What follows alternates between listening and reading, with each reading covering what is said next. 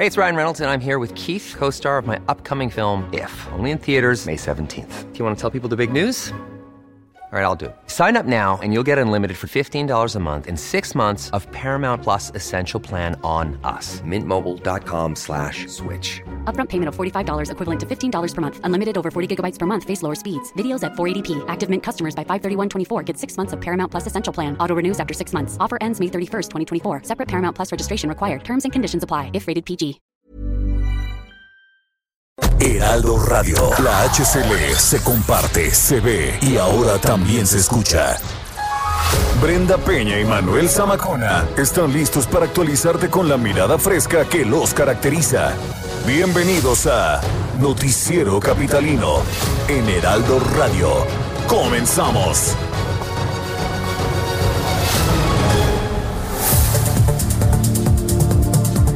Viajando Protegido Challenge ya tiene ganadores. Policías rescatan a una mujer de 90 años tras perderse. Morena quiere incrementar la tarifa del agua en 165 colonias. Entran 33 colonias a la lista de zonas prioritarias por COVID-19. ¿Usted sabe cuál es la historia de la luz en la Ciudad de México? Aquí la vamos a platicar.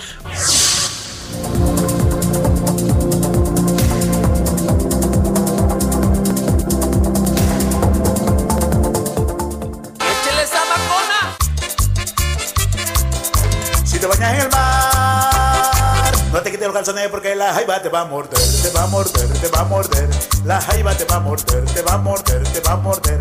La jaiba te va a morder. Son las 9 de la noche con un minuto. Gracias por acompañarnos en Noticiero Capitalino, el Heraldo Radio 98.5.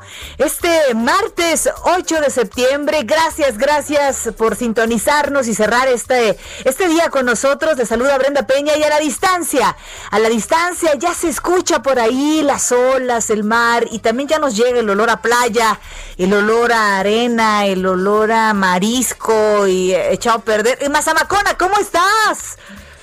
Querida Brenda Peña, yo sé que me extrañas, yo sé que me extrañas, pero ya estaremos por ahí el jueves de regreso en la Ciudad de México. Y sí, Eso. efectivamente andamos por aquí. Y pusiste la canción de La Jaiba, eh, que bueno, porque al lado justamente estaban poniendo esa misma canción. Ah, no me digas. Sí, sí, sí, estamos en una zona aquí turística, en, en Cancún. Les platico un poquito, pues venimos aquí a ver cómo se reactiva la economía, porque a partir de ayer, aquí en Quintana Roo, ya están en semáforo amarillo, que quiere decir que, bueno, pues eh, tanto los hoteles ahora están operando al 60%, eh, muchas de las playas aquí en la zona norte se han este, abierto nuevamente al público y la verdad pudimos desde el día de ayer constatar cómo poco a poco los parques comienzan a recibir a las personas, las playas hacen lo propio con todas las medidas de seguridad y de sanidad, el uso de cubreboca, el gel, la sana distancia, etcétera, y bueno, pues a recibir y poco a poco el turismo a, a hacer lo suyo por la generación de empleos, eso por una parte, querida Brenda Peña. Pero por otra parte, también, eh, fíjate que hace rato ya acaba de finalizar el cuarto informe del gobernador Carlos Joaquín González, que además, pues en esta ocasión fue, eh, digamos, en un formato diferente, adoptándose a la nueva modalidad, que es eh, vía redes sociales. Así fue el informe, debido a la pandemia, por supuesto, ahora no se pudo de manera presencial. En la mañana estuvo rindiendo ahí un informe también ante el Congreso con todas las medidas de seguridad, de sanidad, y eh, el día de mañana vamos a estar platicando con él. Eh, vamos a entrevistarlo, vamos a ver qué nos dice, cuál es la estrategia ahora para reactivar poco a poco aquí la economía. Y bueno, pues es parte de lo que venimos a hacer por estos lares, querida Brenda Peña. Ha estado durísimo el sol y el calor. La verdad es que sí, hacer Sí. la labor del periodista a treinta y tantos grados no está tan fácil. Samacona, te hemos visto en los enlaces.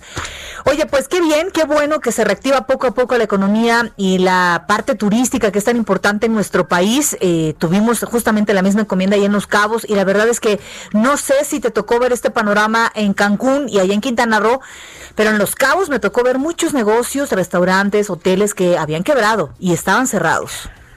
Sí, efectivamente, mira, ahorita este, pues parte de lo que se está haciendo, aquí tuvimos, eh, tuvimos hace unos minutos la oportunidad de venir a comer a, un restaurante, la necesidad de la gente de llevar el sustento a casa, de llevar este, la economía, pues es a tal grado de que cuando tú te estás estacionando aquí en uno de estos restaurantes, vienen y como enjambre, la verdad, se vienen a poner aquí las personas con diferentes cartas, con diferentes menús, porque bueno, pues también este se necesita, ¿no? y es, lo que necesita en estos momentos la zona turística de, de, Quintana Roo, está reactivando poco a poco, estar pues con toda la medida, por supuesto, de, de sanidad y todo, poco a poco, eh, pues recibir, fíjate, había algunos datos, y ya lo, lo dijo el, el gobernador, ¿no?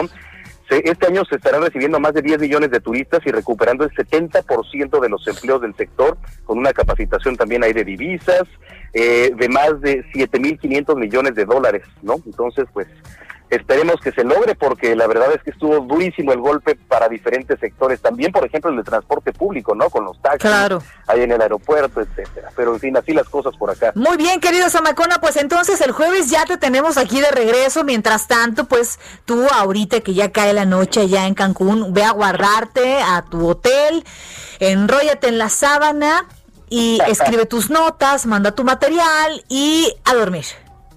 Es correcto, todavía tenemos enlace ahorita con el señor Javier Solórzano. Excelente. Y todo por hoy, así que pues a dormir y ya les estaremos. Y si me siguen ahí en Instagram, ahí he subido algunas de las fotos de pues varios lugares que hemos visitado por acá. Excelente, Samacona, te mandamos un abrazo, hombre, y te escuchamos mañana. Gracias, querida Brenda Peña. Saludos a todos por allá y nos vemos y nos escuchamos ya el día jueves. Eso, caray. Cuidado con las jaivas. Adiós. 9 de la noche con 5 minutos. Reporte vial. Vamos a las calles de la Ciudad de México. Alan Rodríguez, ¿qué nos tienes? Muy buenas noches. Hola, ¿qué tal Brenda? Muy buenas noches eh, para ti, para todos nuestros amigos Radio Escuchas. Y tenemos el reporte de vialidad en estos momentos del eje 3 Sur, en su tramo desde Congreso de la Unión hasta el cruce con Avenida Vertis, presenta asentamientos para quienes se dirigen hacia la zona de la Avenida de los Insurgentes. El tramo de viaducto entre la Avenida Monterrey y hasta la calzada de Tlalpan presenta esta noche asentamientos tanto en sus carriles centrales como en los laterales y también en los centrales se registra por algunos encharcamientos que ya se registran en los desniveles. Para finalizar, en el sentido contrario de viaducto Miguel Alemán, encontrará buen avance a partir de la avenida Cuauhtémoc hasta la zona de la avenida Revolución. Les recomendamos manejar con, con precaución, ya que tenemos pavimento mojado por una fuerte lluvia que se acaba de registrar. Seguiremos pendientes. Más adelante nos enlazamos contigo, Alan. Estamos al pendiente. Buenas noches. En otro punto de la capital, Jerry Galicia. ¿Cómo estás, Jerry? Muy bien, mi querida Brenda, excelente noche. Regreso a la calma a las oficinas de la Comisión Nacional de los Derechos Humanos en el Centro Histórico de la Ciudad de México. Luego de que las activistas que mantienen tomadas estas instalaciones habían eh, amenazado con quemar prácticamente todos los documentos que habían al interior, eh, investigaciones, recomendaciones, y de hecho todos estos documentos por algunos instantes permanecieron sobre la cinta asfáltica. Por fortuna, todo quedó en amenaza. No se quemaron estos documentos, ya que llegó personal de la Comisión Nacional de los Derechos Humanos para poder rescatar todo este material. Utilizaron una camioneta, ya por fortuna en estos momentos se encuentran bajo buen resguardo toda esta documentación que se ubicaba justo al interior de este inmueble que han asegurado las eh, jovencitas eh, feministas, todas ellas, que no se va a devolver, que va a permanecer justo en este punto como una casa de refugio para víctimas de feminicidio y también para personas ausentes, eh, personas que no se sabe eh, su paradero y que se está investigando en estos momentos. Por este motivo va a continuar tomada estas instalaciones y ya en estos momentos tenemos completa calma, deja de llover en el centro histórico de la Ciudad de México y ya las jovencitas están al interior y ya únicamente el exterior alcanzamos a apreciar este tendedero con los rostros de personas víctimas de feminicidio y algunas eh, que están en calidad de desaparecidos. Y por lo pronto, el reporte. Muy bien, Jerry, seguiremos pendientes de lo que suceda ahí donde te encuentras. También más adelante nos enlazamos contigo.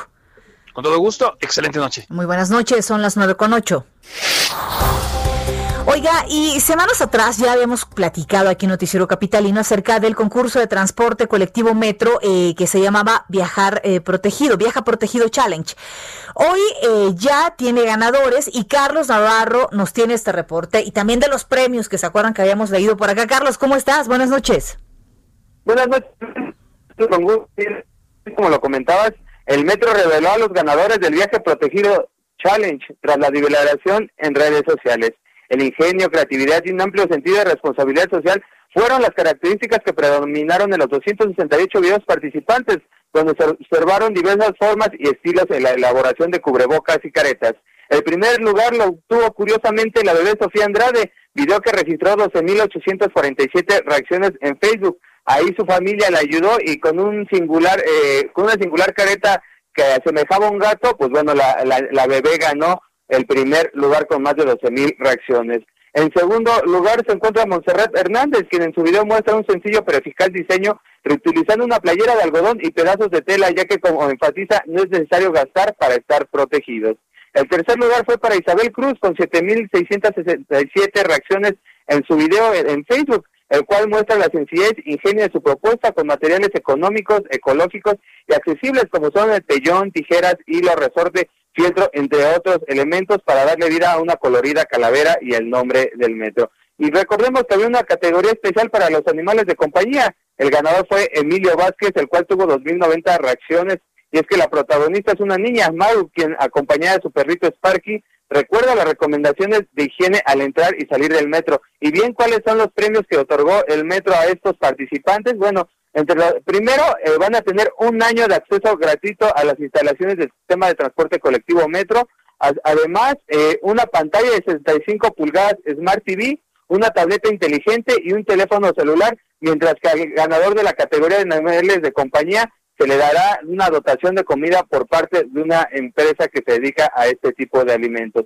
Y también, Brenda, comentarte por otro lado una noticia muy interesante y es que elementos de la Secretaría de Seguridad Ciudadana de la Ciudad de México ayudaron a una mujer de 90 años a regresar a su domicilio después de que ésta no recordaba dónde estaba su casa. En sus labores de seguridad y vigilancia que realizaban los oficiales en calles de la colonia Álamos, la mujer se las acercó para comentarles que no recordaba cómo volver a casa. Una vez que la resguardaron y lograron tranquilizarla, le preguntaron si tenía algún documento o algo que pudiera facilitar ubicar su domicilio. Ya con, más calma, ella logró mostrarles una eh, credencial de instituto electoral y con ello la pudieron regresar a su casa que está en la colonia Obrera, en la calle Juan Torquemada, y bueno, una vecina logró recibirla y la misma vecina comentaba que la mujer de 90 años ya llevaba eh, varios años viviendo sola y ellos como vecinos se encargaban de ayudarla y vigilarla para que no estuviera sola. Y bueno, una buena noticia y es que los elementos ayudaron a esta mujer de 90 años. Definitivamente qué bueno esto que nos narras. Eh, pues ahí es donde se valora también, ¿no? La acción de estos elementos. También el día de ayer, elementos de la policía capitalina, eh, pues frustraron un intento de suicidio de una persona en las vías del metro. Entonces, hay que, hay que, este, pues valorar muchísimo esta labor, ¿no?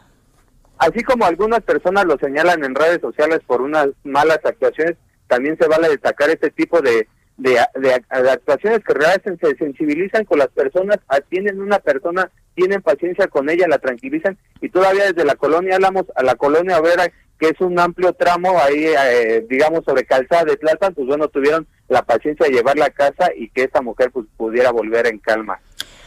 Definitivamente. Oye, y pues los premios que, que nos dices justamente de este concurso, pues eh, más o menos, ¿no? ¿O qué? ¿Cómo ves? Pues dirían ahí mi abuelita hace unos años a caballo regalado no se le ve el diente.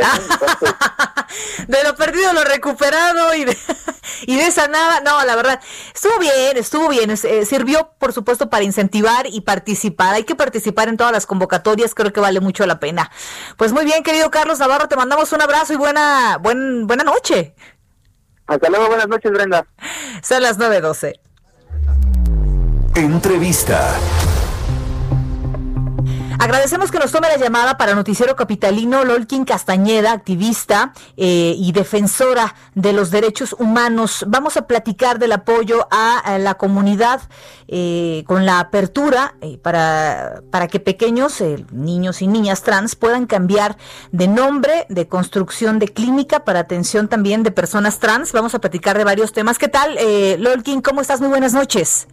Muy buenas noches, Brenda. Muchas gracias por el interés para el tema.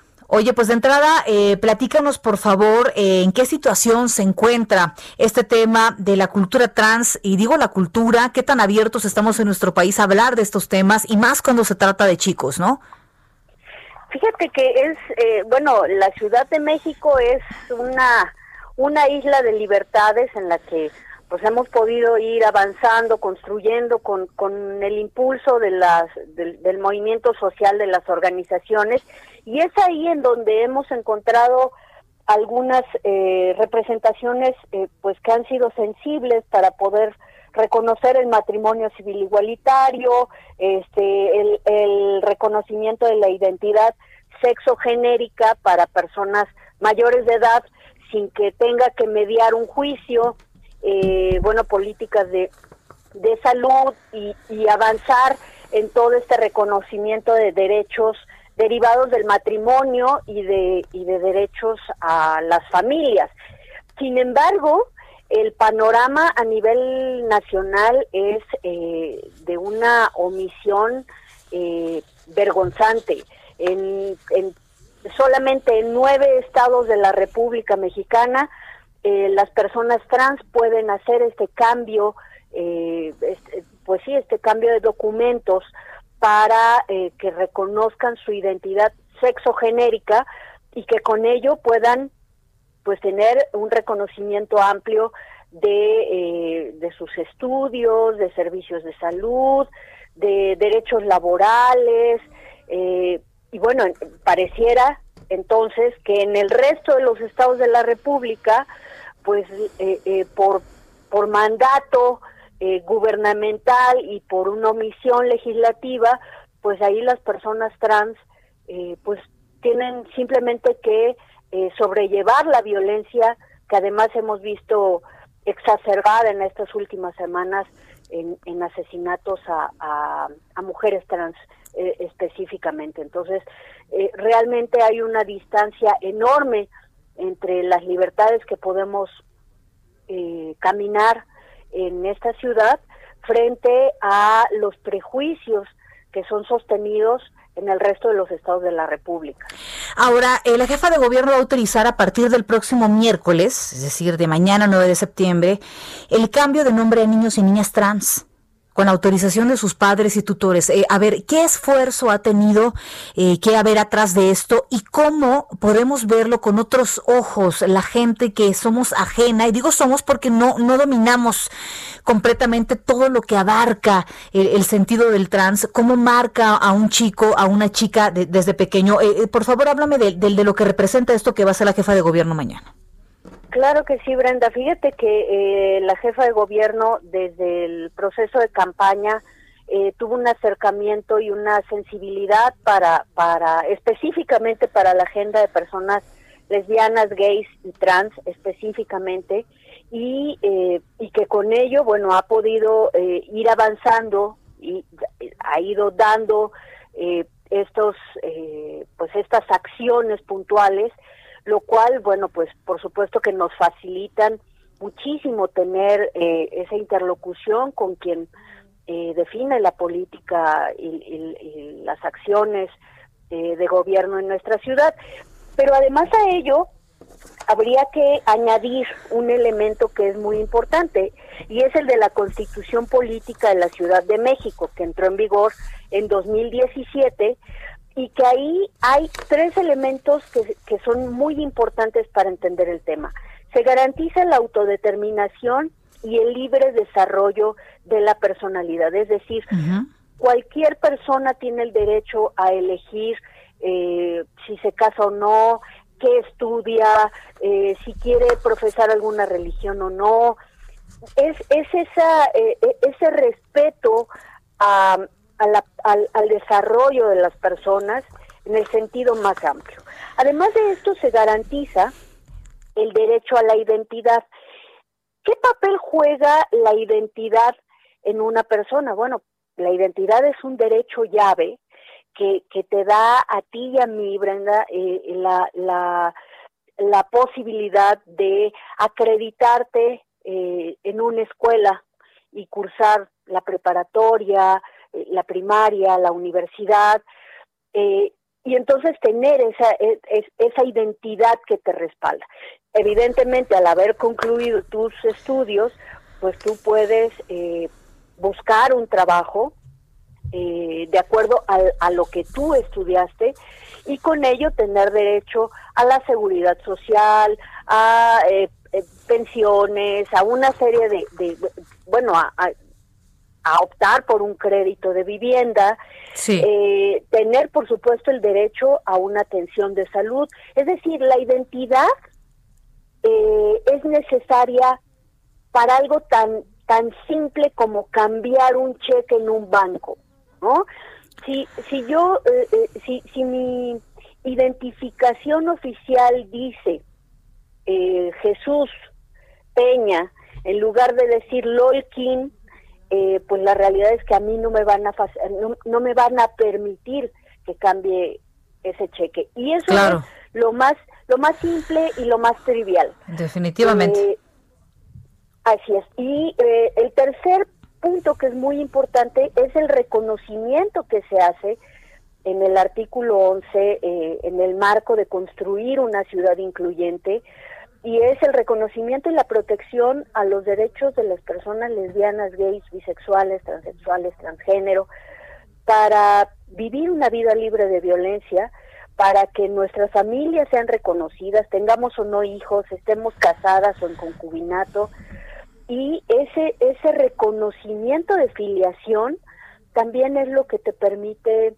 eh, proteger a, a, tu pareja o proteger a tus hijas e hijos, ¿no? No, es, no son temas triviales. Definitivamente. Y, y lo que sucede con las infancias trans es que en la medida en la que no puedan eh, pues eh, eh, vivir de acuerdo a su identidad sexogenérica, pues eh, se vuelven blanco de eh, acoso, de violencia, de expulsiones. Hemos hemos conocido casos en donde una niña trans de siete años eh, fue expulsada de su escuela porque eh, pues ella quería, eh, por supuesto, pues tener eh, el reconocimiento de su identidad como niña y no le permitían, por ejemplo, entrar al baño de las niñas y en el baño de los niños la golpeaban. Claro. Eh, no le permitían que fuera de falda y entonces la obligaban a ir de pantalón y, y eso es es una marca que queda en la piel. Sin duda, Pues eso es lo que definitivamente. debemos entender que que la discriminación eh, no es temporal, la discriminación se queda Ujú. y define tu historia. Definitivamente. Esa es la importancia que cobra. Pues muchísimas gracias por haber conversado con nosotros y la verdad es que nos falta mucho todavía en México por documentarnos, por legislar, por ver y por comprender y ser empáticos con eh, la comunidad trans y LGBTI aquí en, en nuestro país. Si nos permite, seguiremos en comunicación abierta contigo, Lotkin. Con muchísimo gusto, Brenda. Muy bien, te mandamos un abrazo y gracias. Son las 9.22. Curiosa CDMX con Abraham Arreola. Una forma divertida para conocer, explorar y disfrutar de la Ciudad de México. Y bueno, vamos a ver qué fue lo que nos preparó nuestro querido Abraham Arreola. Bienvenido a este viaje por el tiempo. Dime, ¿te has detenido a admirar la luz que brilla en la calle? Claro, te entiendo. Son tantas luces que un foco más o menos... Pero cierra tus ojos, enciende tu imaginación porque vamos a conocer la historia de la luz en la Ciudad de México. Primera parada, la Gran Tenochtitlán.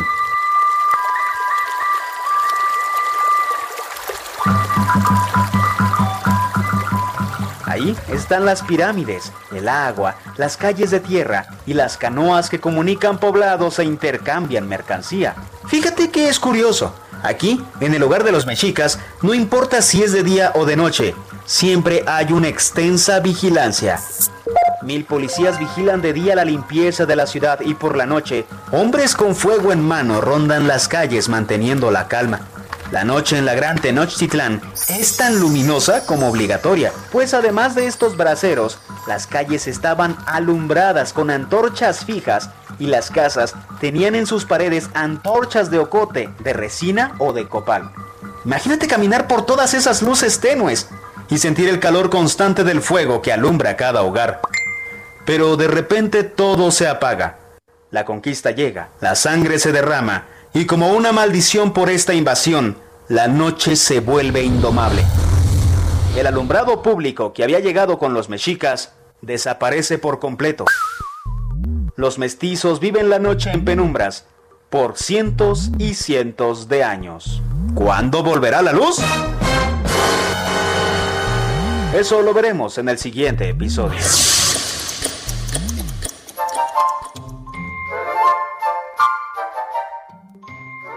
Soy Abraham Arreola. Sígueme en Twitter como abarreola7 y suscríbete a mi canal de YouTube para más historias como esta. Box Liver con X. En la producción Orlando Oliveros. Gracias.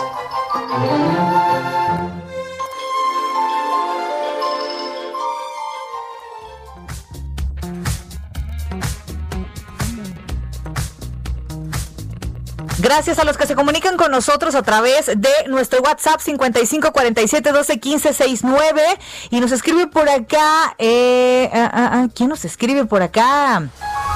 Continuamos después de un corte con las noticias más relevantes de la metrópoli, en las voces de Brenda Peña y Manuel Zamacona, en el noticiero capitalino del Heraldo Radio. Regresamos. Escucha la H, Heraldo Radio.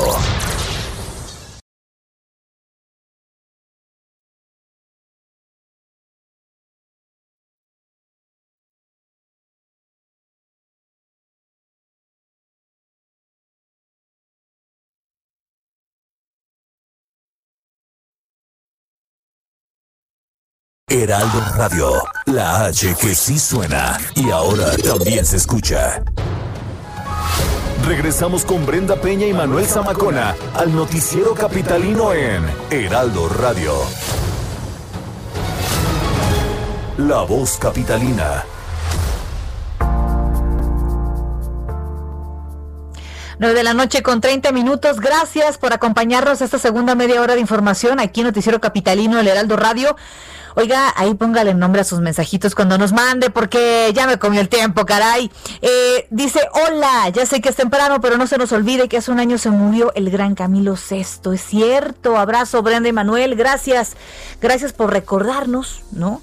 Eh, por acá nos dice Acme, saludos, estimada Brenda, aquí escuchándolos. Oí que Samacón anda afuera viendo y viviendo la economía derivada eh, definitivamente de la pésima administración. Bueno, pues lo curioso es que los lopitos, que a los lopitos les va bien.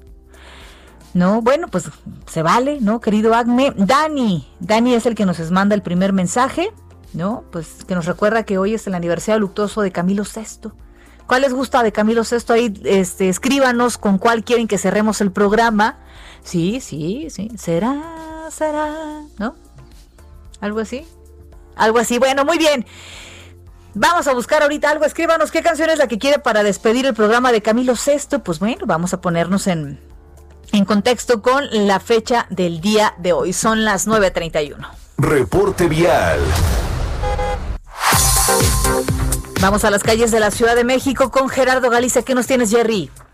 Reporte desde el Centro Histórico de la Ciudad de México, mi querida Brenda, sigue la completa calma ya al exterior de las oficinas eh, de la Comisión Nacional de los Derechos Humanos que se ubican en el Centro Histórico de la Ciudad de México, calle República de Cuba, número 60. Ya las activistas se ubican al interior, ya no han salido absolutamente para nada, pero esta calle queda completamente cerrada por este especie de tendedero eh, de denuncias que se ha colocado justo entre la calle de República de Chile y Bolívar, así que habrá que tomarlo en cuenta. Esta calle no se puede utilizar, pero como opción pueden transitar con, por la calzada Tacuba, por la calle de Tacuba, y de esta manera pueden evitar este cierre a la vialidad. Y si van a utilizar nuestros amigos del auditorio la calle de Bolívar, lo pueden hacer con toda confianza. El avance que van a encontrar ya es bastante rápido, al igual que República de Chile, que es la continuación de la calle de Isabel la Católica, ya se puede utilizar para poder llegar al eje 1 norte. Y por lo pronto, el reporte.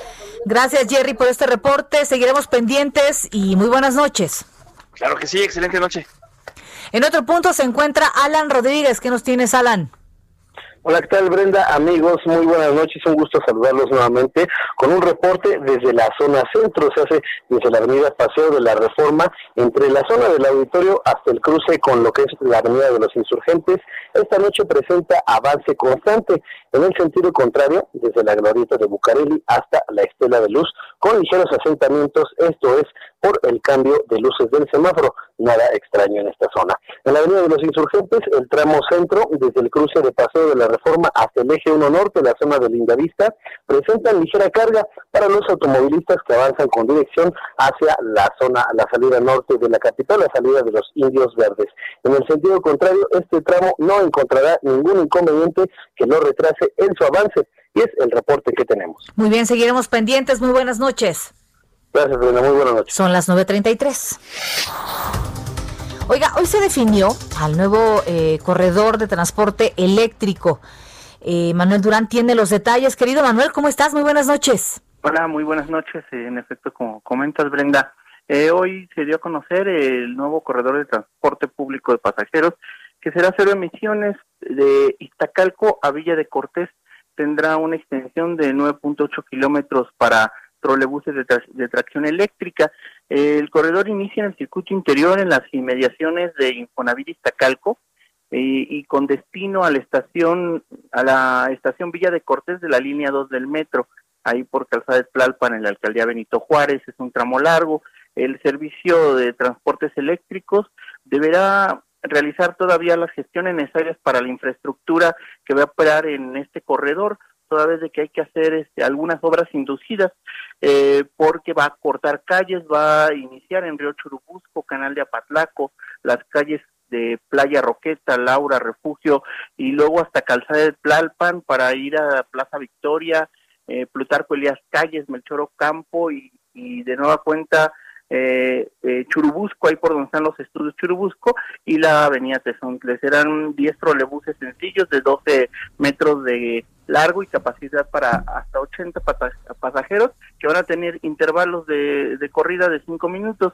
Y todavía eh, hace unos días estábamos reportando que precisamente la jefa de gobierno Claudia Sheinbaum dio salida a las a las pruebas de 80 nuevas unidades de trolebús que reforzarán la operación de las ocho de las ocho rutas que tiene este sistema de, de trolebusos. Y se trata de una flota eh, muy grande, eh, nueva, que viene desde China.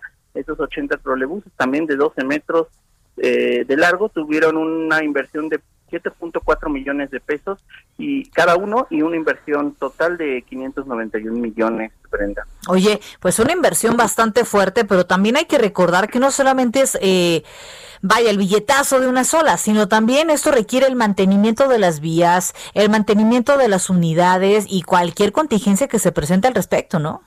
Así es, de hecho, estamos hablando de que la inversión en materia de movilidad, tanto para mm, para el para trolebús, porque va a haber también el trolebús sobre Ermita, el elevado, eh, eh, los cablebús, el, el metrobús o las nuevas rutas de metrobús, son inversiones millonarias que, que se harán durante el sexenio y en efecto se está contemplando la, la, el mantenimiento para todas estas unidades.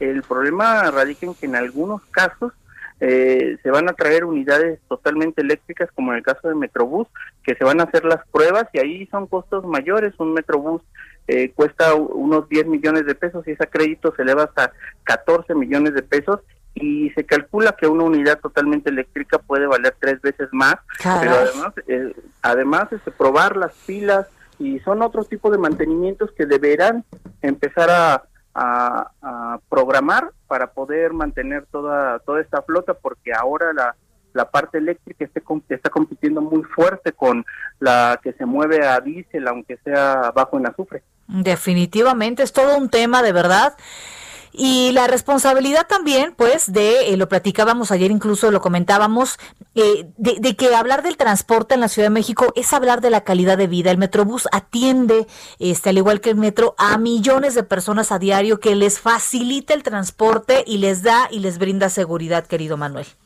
Sí, así es, y sobre todo por toda esa reconversión que ha habido de avenidas y calles, que se ha disminuido la velocidad en algunas zonas eh, cerrando carriles al auto, metiendo más ciclovías y obviamente se requiere mucho más transporte eh, público y masivo.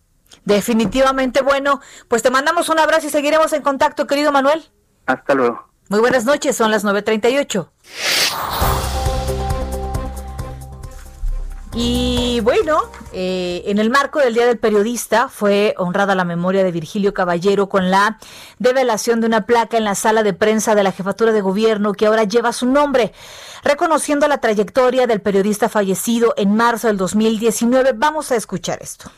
Virgilio es, porque no fue, es un símbolo de la libertad de expresión, es un símbolo de las libertades y de la democracia. Pero hoy Día del Periodista no solo hacemos homenaje a Virgilio Caballero, sino a cada uno de ustedes que están aquí, reporteros, reporteras, periodistas, que todos los días abren camino y que todos los días construyen patria, porque la patria se construye también con las libertades. Se nos fue, pero aquí está presente. Esta semana entraron eh, 33 colonias nuevas a la lista de las zonas prioritarias por COVID-19 y salieron también 33. Entre las nuevas están cuatro colonias de Iztapalapa, en donde se ha concentrado el mayor número en la capital del país de casos por coronavirus. También el mayor número de casos de defunciones, hay que recordarlo. Se trata de las colonias en Iztapalapa de Aculco, Las Peñas, eh, Islahuacán y El Sifón. Cuatro de Gustavo Madero, que son Gabriel Hernández, eh, Mártires de Río Blanco, Tlaxpexco y La Candelaria Ticomán.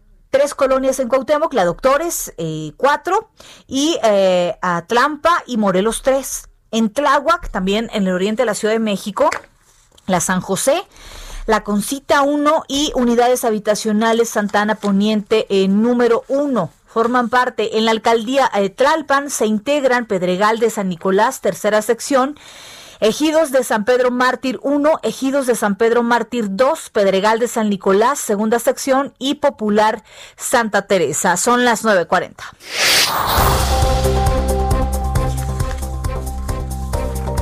Y saludo a mi compañero Jorge Almaquio en la línea telefónica porque vamos a platicar de que Morena pretende incrementar el 35% la tarifa del agua. Esto sería o impactaría en 165 colonias. ¿Qué nos tiene sobre esto, eh, Jorge Almaquio? Vaya, vaya baldazo de agua fría. ¿Qué tal, Brenda? ¿Cómo te va? Muy buenas noches a los amigos del auditorio. Efectivamente, el panel en el Congreso de la Ciudad de México denunció que Morena pretende incrementar en 35% la tarifa del agua en 165 colonias sin transparentar las razones. Por ello dijeron, pues ellos desecharon un punto de acuerdo para requerir la información al respecto a SACMEX sobre el incremento de esta tarifa y el diputado Cristian Pon Rerich, vicecoordinador del Grupo Parlamentario de Acción Nacional, recordó que el pasado 22 de enero presentó un punto de acuerdo en el cual se pretendía que el Congreso de la Ciudad de México fungiera como el órgano fiscalizador y no únicamente como una oficialía de partes, solicitando se giraran eh, seis interrogantes al SACMEX para informar a los capitalinos del incremento desproporcionado de la tarifa sobre el servicio de distribución de agua, garantizando, por supuesto, el derecho humano de acceso a la información. Lo anterior debido a un decreto que tuvo como origen el, tintero de la jefa de gobierno de la Ciudad de México, la doctora Claudia Sheinbaum. Eh, comentó que, eh, bueno, Valentina Batres, la diputada de Morena, presidenta de la Comisión de Hacienda, giró un oficio a SACMES con las preguntas que Von Roerich integró en el instrumento legislativo y se apegó, solamente dijo estrictamente a lo resuelto por el órgano como una verdad incuestionable emitida por el gobierno de la Ciudad de México que ha destacado por ocultar información a los capitalinos.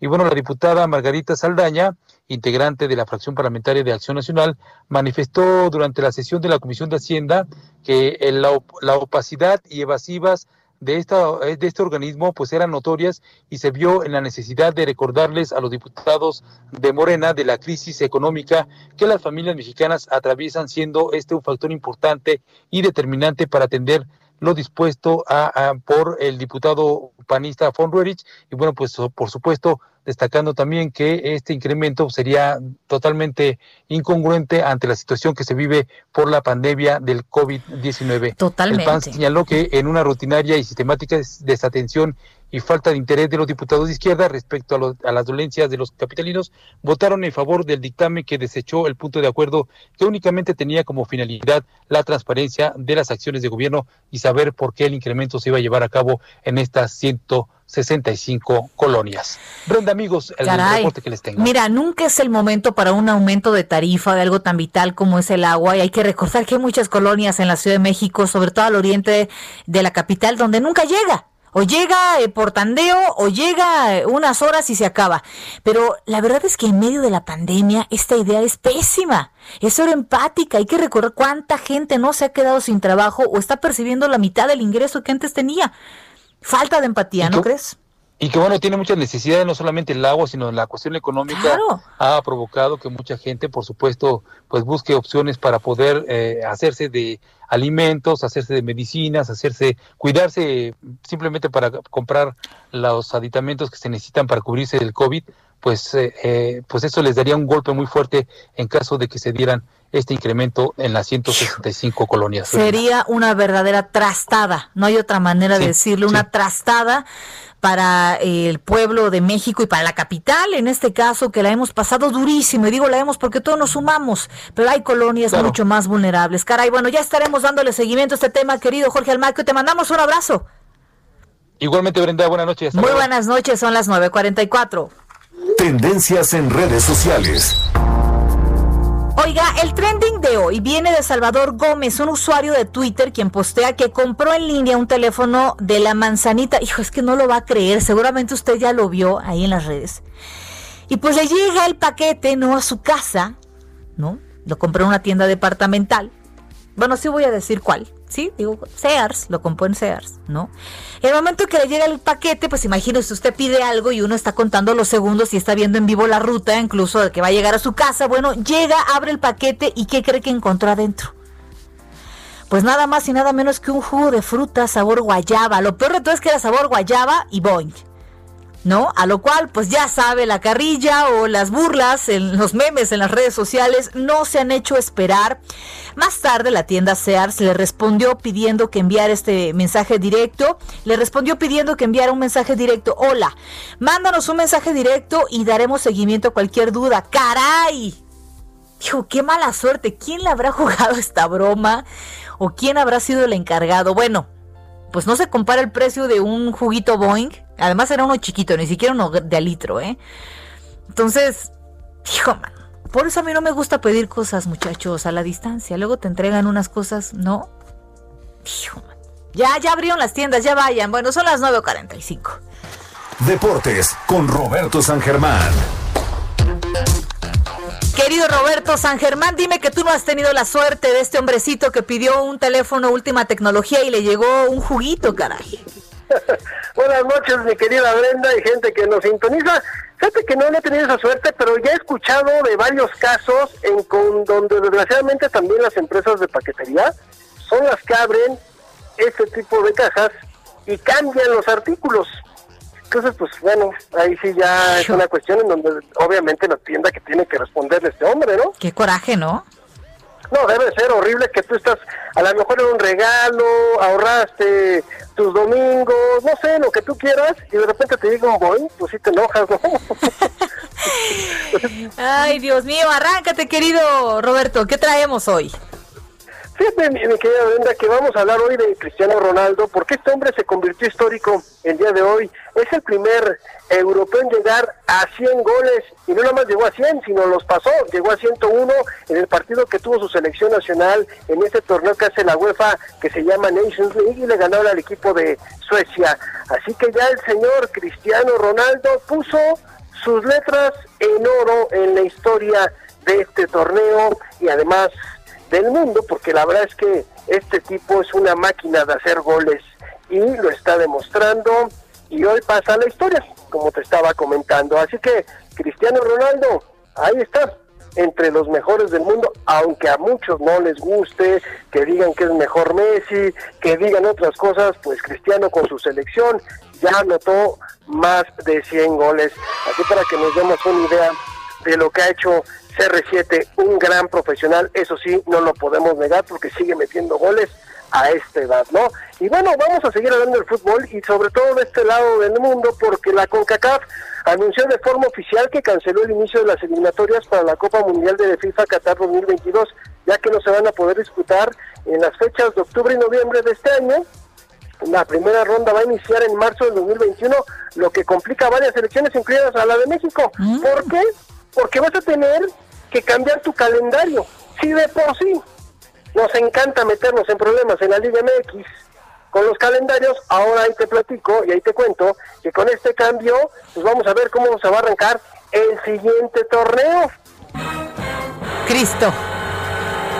Sí, porque ya sabes, ya sabes cómo es esto, ¿no? Entonces, a México, pues si de por sí todo este año pues, no tuviste partidos de preparación, ahora vete hasta el siguiente año en torneo importante, en las eliminatorias. Entonces, hay que esperar. Así que, a ver qué sucede con el fútbol nacional. Hoy nada más ya para recordarle a la gente, para terminar con la sección deportiva, los resultados de los partidos que se jugaron hoy, pues hay que recordar que hay doble jornada esta semana, hay doble fecha, sí, la 9 y la 10 se van a jugar, este martes hubo cinco partidos, ahorita están jugando dos, América va perdiendo 2 a 0 en el primer tiempo contra Puebla y el equipo de las Chivas le va ganando al Querétaro 1 por 0 también al finalizar el primer tiempo. Toluca perdió, tercera derrota consecutiva contra los Bravos de Juárez, 1 por 0, Necaxa iba ganando 1-0 y el equipo de San Luis vino de atrás y ganó 2 a 1 y el Monterrey de Milagro empató a 1 con el equipo del Atlas en lo que ha sucedido en la jornada 9 del fútbol mexicano en los partidos del martes, mi querida Brenda. Definitivamente, querido Roberto San Germán, híjole, mucho tema, ¿no? Mucho tema. Oye, lo de Cristiano, ¿cómo? ¿Bre? ¿Perdón? Cristiano, ¿cómo es? corté un poquito. El, el tema que nos dabas de Cristiano, ¿cómo es odiado este hombre? Veo muchos comentarios en redes sociales, este, no muy de acuerdo, ¿no? Pues mira, eh, cuando eres exitoso, la gente yo le llamo envidia. Oye, Es pero sí es medio pedante, ¿no? Mira, sí, sí, sí, sí, es este, sí, sí, sí es pedante el tipo, este, pero ojo, eh, también atrás de, de- de- ahora, ahora sí que tras bambalinas, el tipo hace cosas, ayuda a gente, no le gusta estar mucho en los reflectores, eh, creo que es un cuate que ha sabido manejar su imagen y sobre todo, mira, la gente dice que es pedante porque no se deja tomar fotos porque ya tuvo un problema de que lo quisieron, pues, sacarle un dinero. Eh, el tipo sí se toma fotos con niños, pero no se toma fotos con mujeres ni con hombres de ciertas edades. Hijo, O sea, ha no, ya, No puede ser. Sí, de verdad, ¿eh? Ha No, sí. mucho eso. Ya como Zamacona, cara, no puede ser. Bueno, bueno, ¿qué te ¿No? digo, no? ¿Qué Sí, te querido digo? Manuel anda, anda en- la Riviera Maya, este, pasándola mal, ¿no? Pero bueno, pues así es esto, ¿no? Así es esto, caray. Bueno, te mandamos un abrazo, Robert. Igualmente, abrazo y que pasen muy buena noche. Muy buenas noches, son las 9.51. Oiga, no me lo va a creer, ya lo platicábamos con nuestro compañero Carlos Navarro, elementos de la Secretaría de Seguridad eh, Capitalina, lograron evitar ayer que eh, una mujer se suicidara dentro de las instalaciones de, las, de la estación Ciudad Azteca de la línea B del metro. Fue la mañana de ayer cuando se llevó a cabo este rescate por parte de los uniformados de la Policía Auxiliar, quienes se acercaron a esta mujer después de negociar con ella unos minutos y la pusieron a salvo. De hecho, tuvimos eh, eh, la oportunidad de platicar con algunos de estos elementos en Noticias México y nos platicaban justamente eh, pues, cómo fue que decidieron, arriesgando su seguridad, ¿eh? esta persona se iba a lanzar a las vías del metro y uno de ellos justamente eh, colgaba de, de, de una especie de tubería en el techo y los elementos se van colgando uno por uno para persuadir a esta persona de que se quitara la vida. Ella decía, o esta persona decía que tenía problemas económicos en casa eh, por la situación de la pandemia y que ya no quería vivir más. Mire, la verdad es que nuestro reconocimiento a todos aquellos elementos policías que se encuentran en las calles y que sí llevan la placa con honor, que sí la llevan con dignidad y que sí salen a hacer todos los días su trabajo porque quieren este país. Así que un abrazo para ellos. 952. Y bueno, en otra información, fíjese que eh, la primera Expo Móvil de productores mipaltenses que solo eh, se permitirá el acceso en auto. ¿De qué le estoy hablando? Le estoy hablando de que Milpa Alta se alista para la primera Expo Móvil de productores y artesanos. Solo se va a permitir el acceso en auto y se va a realizar del 10 al 16 de septiembre en el Deportivo Villa Milpa Alta, allá en aquella demarcación. Toda la información acerca de este evento la puede consultar a través de la página de internet de la alcaldía, qué es lo que se necesita y cuáles son las reglas. Las 953.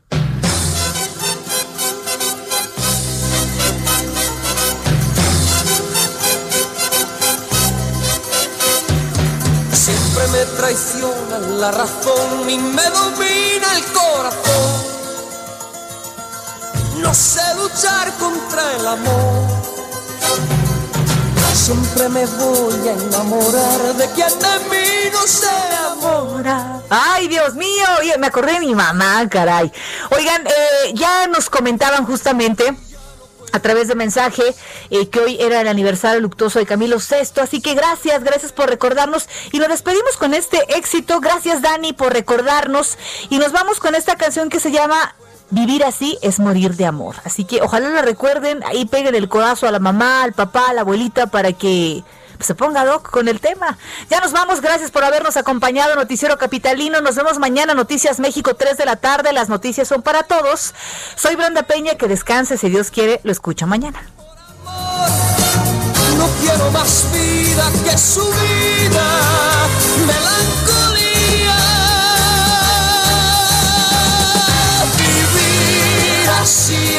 Es morir de amor. Soy mendigo de sus besos, soy su amigo. Quiero ser algo más que eso, melancolía siempre se apodera de mi ser, mi serenidad se vuelve locura y me llena de amargura. Siempre me voy a enamorar de quien de mí no se enamora. Es por eso que mi alma llora. Estás informado con las noticias más relevantes que acontecen en la metrópoli. No te pierdas la próxima emisión de Noticiero Capitalino con Brenda Peña y Manuel Zamacona.